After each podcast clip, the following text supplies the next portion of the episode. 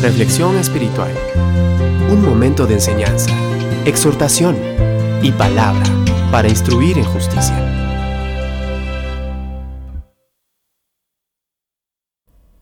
En nuestro caminar por la vida, llegamos a conocer aquel tipo de creyente maduro que por años se ha sentado bajo la prédica de la sana doctrina.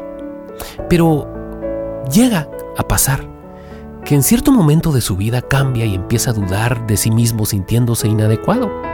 No siente el gozo del Señor como alguna vez lo sintió. Y hasta se llega a preguntar ante las vicisitudes si el Señor tiene alguna controversia con él, cayendo en una profunda oscuridad. Este es el tipo de oscuridad que Jesús advierte que vendrá sobre nosotros si no aprovechamos y caminamos en la luz que hemos recibido. Déjame preguntarte, ¿confías en sus promesas? ¿Crees en su palabra? ¿Vas a la ofensiva contra Satanás con la palabra que recibiste? ¿O ignoras las fidelidades pasadas del Señor hacia ti? ¿No confías que Él está contigo y en control de todo lo que tiene que ver con tu vida?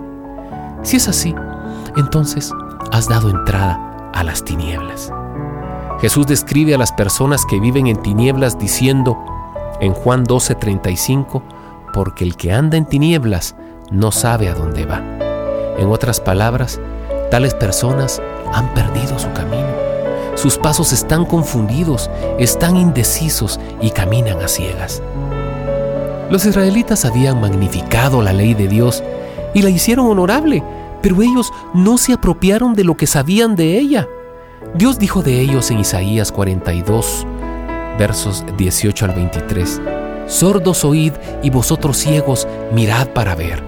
¿Quién es ciego sino mi siervo? ¿Quién es sordo como mi mensajero que envié? ¿Quién es ciego como mi escogido y ciego como el siervo de Jehová, que ve muchas cosas y no advierte, que abre los oídos y no oye? Jehová se complació por amor de su justicia en magnificar la ley y engrandecerla. Mas este es pueblo saqueado y pisoteado, todos ellos atrapados en cavernas y escondidos en cárceles. Son puestos para despojo, y no hay quien libre despojos, y no hay quien diga restituid. ¿Quién de vosotros oirá esto? ¿Quién atenderá y escuchará respecto al porvenir? ¿Quién entregó a esta gente a tal tiniebla? Isaías nos dice en el próximo versículo, ¿no fue Jehová contra quien pecamos? ¿Qué pecado cometieron estas gentes para que fuesen entregadas a tal tiniebla? Claro y sencillo, fue su incredulidad. Cuando se entra en la nube de tinieblas, las cosas se ponen confusas. No puedes escuchar una palabra clara de Dios. Tú quieres respuestas rápidas. Clamas a Dios, oh Señor, no estoy viéndote ni oyéndote como antes. Y terminas pidiéndole que sea más compasivo, que tenga piedad por tu condición.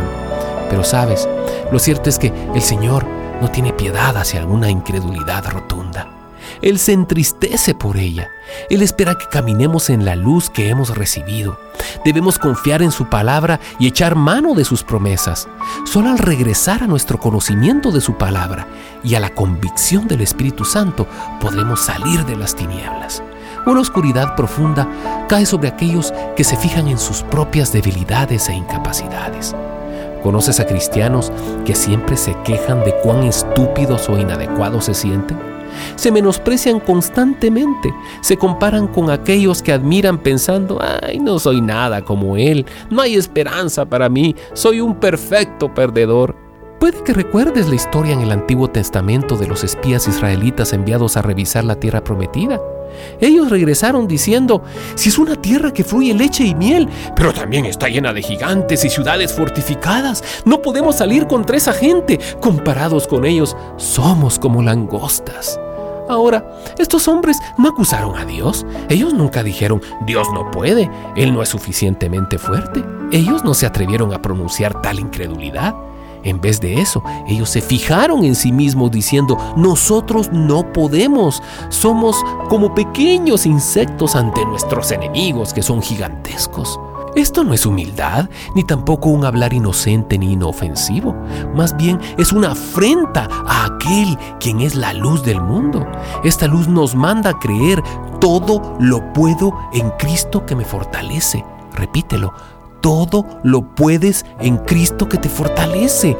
¿Ves? Cuando te quejas de tus inhabilidades y debilidades y de tus defectos y yo que sé de tantas cosas más, no estás menospreciándote a ti mismo, estás menospreciando a tu Señor. ¿Cómo? Te estás negando a creer o a caminar en su palabra.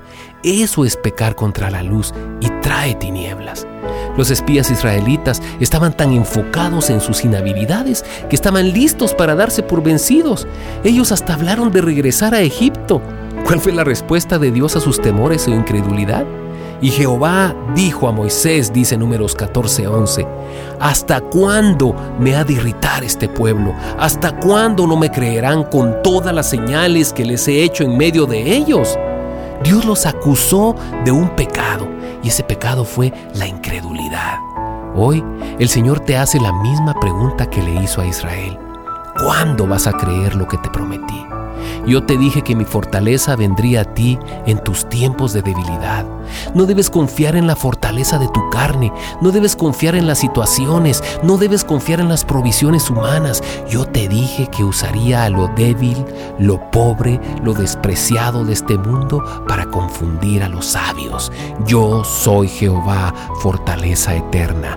Yo te haré fuerte a través de mi poder por mi espíritu. Así que ¿Cuándo actuarás en esto? ¿Cuándo confiarás en lo que te digo?